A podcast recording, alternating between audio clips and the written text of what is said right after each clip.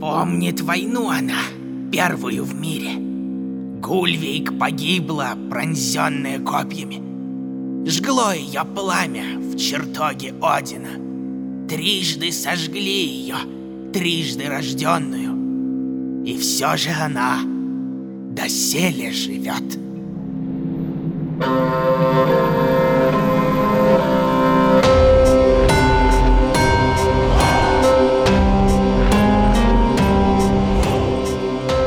Всем доброго! Приветствую вас в подкасте «Мифы» от студии Терминвокс. Я Дмитрий Лебедев, собиратель легенд и преданий. В этом подкасте мы с вами узнаем, во что верили люди в древности и во что некоторые верят до сих пор. Каждый сезон будет посвящен разным народам и культурам. Сейчас же мы говорим о мифах Холодного Севера, о легендах Скандинавии, о песнях старшей и младшей Эдды. Мифы. В прошлой главе мы узнали, как Один стал мудрейшим из асов, постиг тайные знания, доселе недоступные ни богам, ни смертным, и подарил руны людям.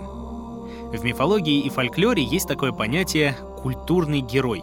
Он становится главным персонажем легенд о том, откуда появились те или иные блага цивилизации. Письменность и огонь, земледелие и ремесла, поэзия и живопись. Разумеется, с другими культурными героями мы обязательно встретимся и в новых сезонах подкаста «Мифы». А вот остановились мы на первой войне этого мира. На том, как схлестнулись в битве асы и ванны.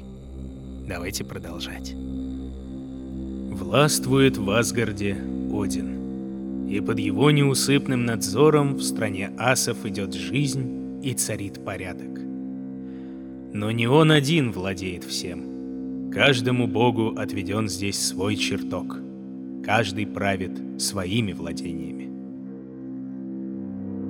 В болотных палатах Фенсалир обитает богиня Фрик, славнейшая из всех асеней, любимая жена Одина, покровительница супружеской любви, семьи и материнства.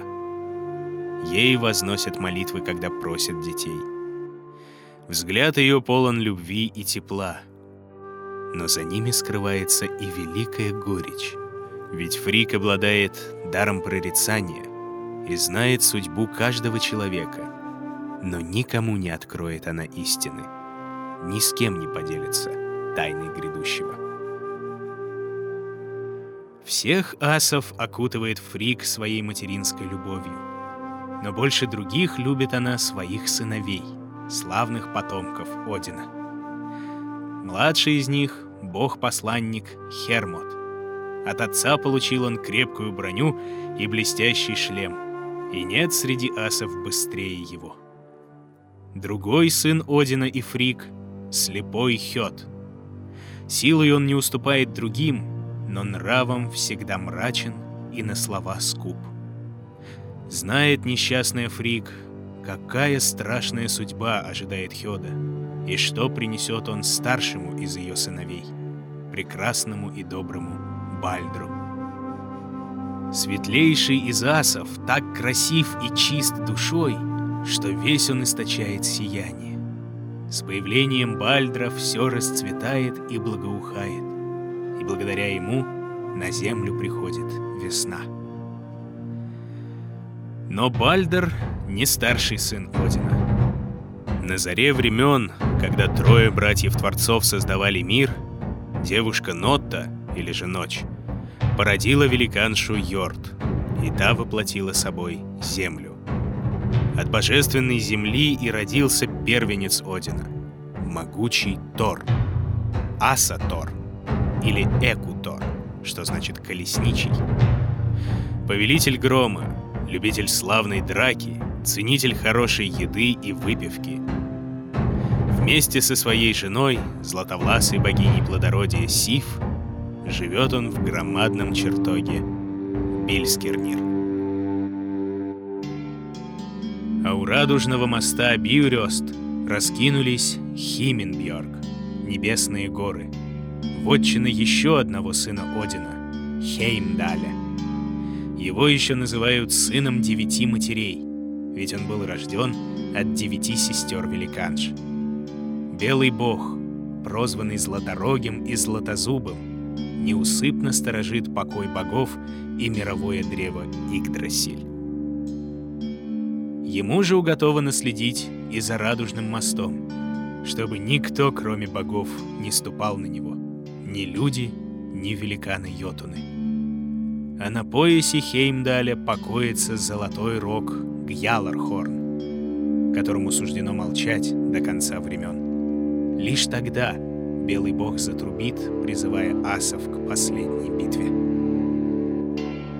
Еще в Асгарде живет Браги, покровитель поэтов, певцов и скальдов. Больше других он славится даром слова и красноречием. Сам он седой, и длинная борода его закрывает могучую грудь. Зато жена Браги, прекрасная Идун, вечно молода и красива. В своем неистощимом ларце хранит она секрет юности и здоровья асов — золотые яблоки. Благодаря им боги не знают ни болезней, ни старости, ни смерти от долгих лет. От двух великанш есть у Одина еще двое сыновей. Один — суровый и грозный Видар, бог отмщения и обновления. От матери унаследовал он непримиримость великанов-йотунов, и на закате времен ему уготовано отомстить за отца. Другой сын Одина — Тюр, бог чести и войны, храбрый, бесстрашный, иногда даже безрассудный воин. У Тюра лишь одна рука. Вторую он потерял, чтобы мир спал спокойно до самого конца света. Но не все боги обитают в Асгарде. Вдали от небесных земель раскинулся обширный Ванахейм, край ванов. Этот таинственный род происходил не от великанов, не от людей, не от альвов, если асы всегда отвечали за порядок, культуру и обычаи, то ваны покровительствовали силам природы, урожаю и плодородию. Одним из главных среди ванов считался грозный и могущественный Ньорд. Он правит морем, что всегда окружало, питало и пугало скандинавов. Ему подчиняются огонь и ветер, ему возносят молитвы, когда просят о богатстве. Гордится Ньорд своими детьми, прекрасными близнецами Фрейром и Фрейей. Фрейр, которого также зовут Ингви, бог мира и процветания, покровитель мужской силы и податель доброго урожая. Он красив почти так же, как великолепный Бальдер, и почти так же светел. Единственное, что может омрачить его лик, это войны и ссоры. И если хотят люди помирить двух врагов, если жаждут, чтобы забыли два дома былые распри, а то и чтобы целые народы навек примирились, возносят молитвы Фрейру. Он владеет великим кораблем Скид Бладниром, который может плыть как по воде, так и по суше и вместить в себя все воинство асов. А верный его спутник — Гуленбурсти, острозубый вепрь, с золотой щетиной. Сестра Светлого Ванна, Фрея, богиня любви.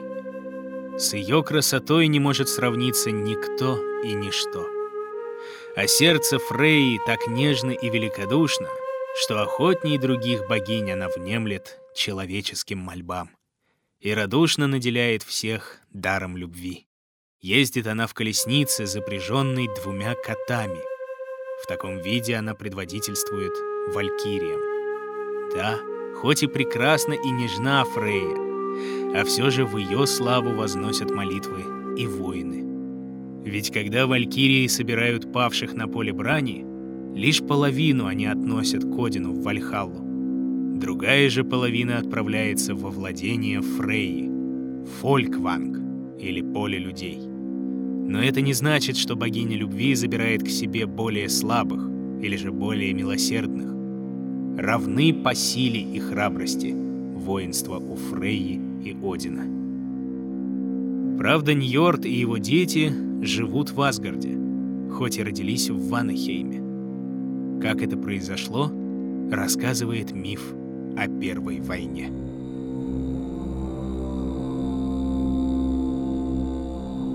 Никто не знает, когда асы и Иваны узнали о существовании друг друга. Долгое время они осторожно изучали соседей, пытались выведать их слабые и сильные стороны. Много раз Асгард и Ванахейм были на грани войны, но осторожные соперники никак не решались нарушить хрупкое равновесие. Пока однажды из края ванов в земли асов не пришла колдунья. Хейт ее называли в домах встречая, вещей колдуньей. Творила волжбу жезлом колдовским, умы покорялись ее чародейству злым женам на радость. Колдунья, что все звали Хейт, носила и другое имя — Гульвейк, и переводится оно как «сила золота». Представ перед асами, взяла Гульвейк в руки жезл, и мир стал меняться на глазах.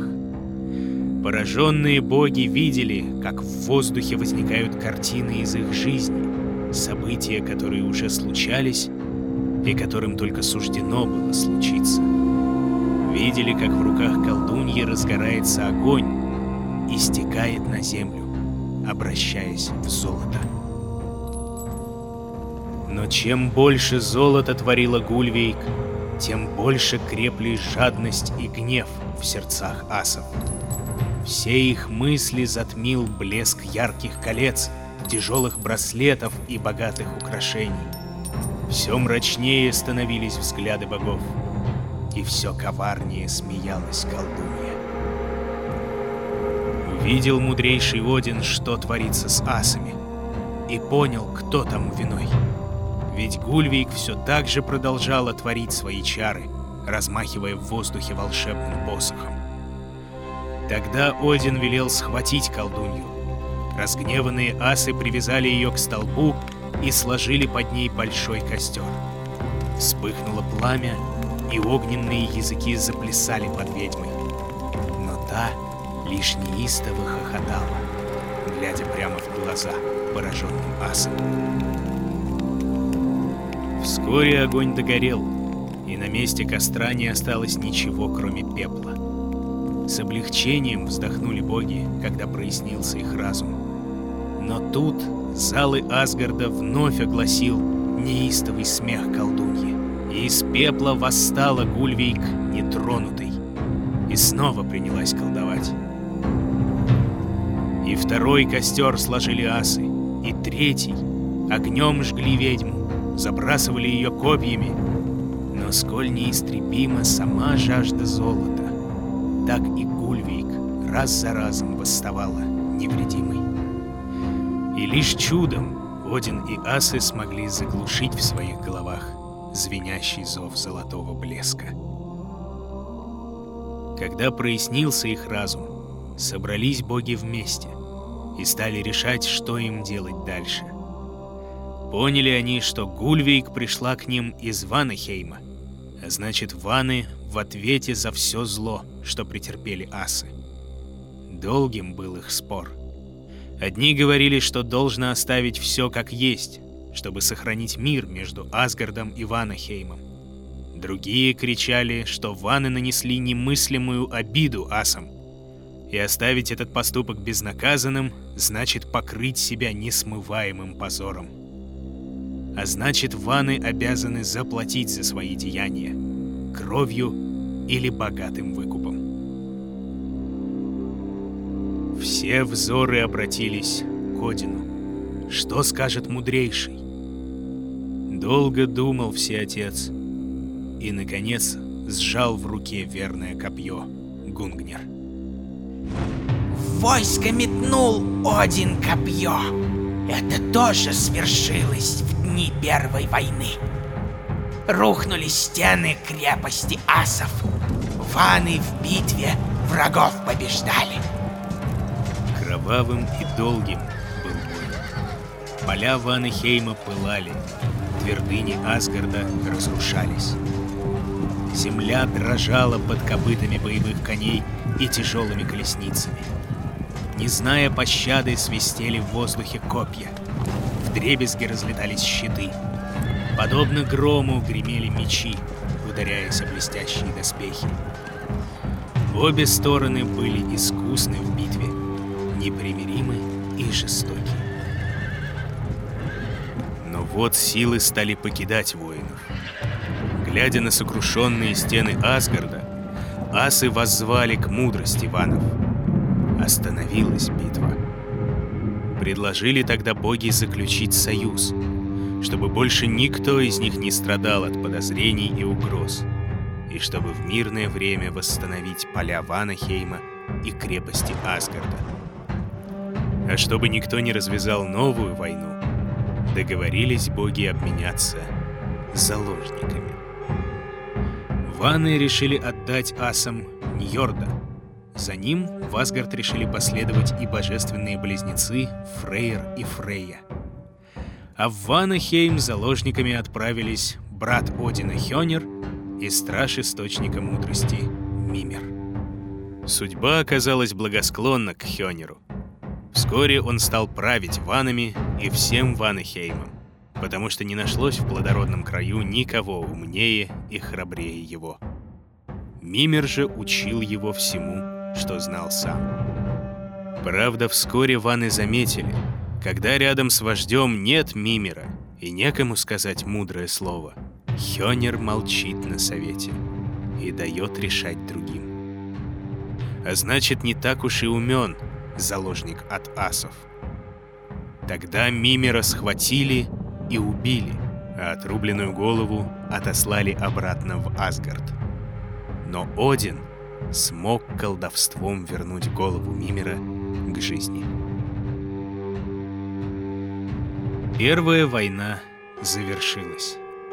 Когда асы и ваны обменялись заложниками, настало время последнего ритуала. В знак мира боги подошли к чаше, и каждый плюнул в нее. Из этой смеси родился человек — Квасер. Но о нем мы расскажем в следующей главе подкаста «Мифы». Звучит крайне неаппетитно — плевать в чашу всем по очереди.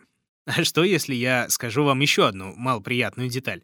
Из этой чаши еще и предстояло всем пить, разумеется, в знак мира — на самом деле это довольно древний обычай. Дело в том, что в слюне содержатся естественные ферменты. Остается только добавить к ним растительную основу, вроде пшеницы или ржи, и в скором времени все это забродит до хмельного напитка. Вот его-то надо всем выпить и скрепить таким образом мир. Правда, насколько долговечен он может быть после хмельного напитка, и не скатятся ли примирившиеся в новую ссору? Пишите в комментариях. Чтобы не пропустить следующие главы, подписывайтесь на подкаст «Мифы» на всех подкаст-площадках. А весь первый сезон уже доступен в ВК-музыке. Следить за новостями проекта и первыми послушать свежие главы можно в мобильном приложении и в официальном сообществе подкаста «Мифы» ВКонтакте. А еще переходите по ссылкам в описании и заходите на страницы подкаст-студии Терминвокс. Ставьте оценки, рекомендуйте друзьям, оставляйте отзывы и, как говорят скандинавы, скаль, то есть ваше здоровье. Автор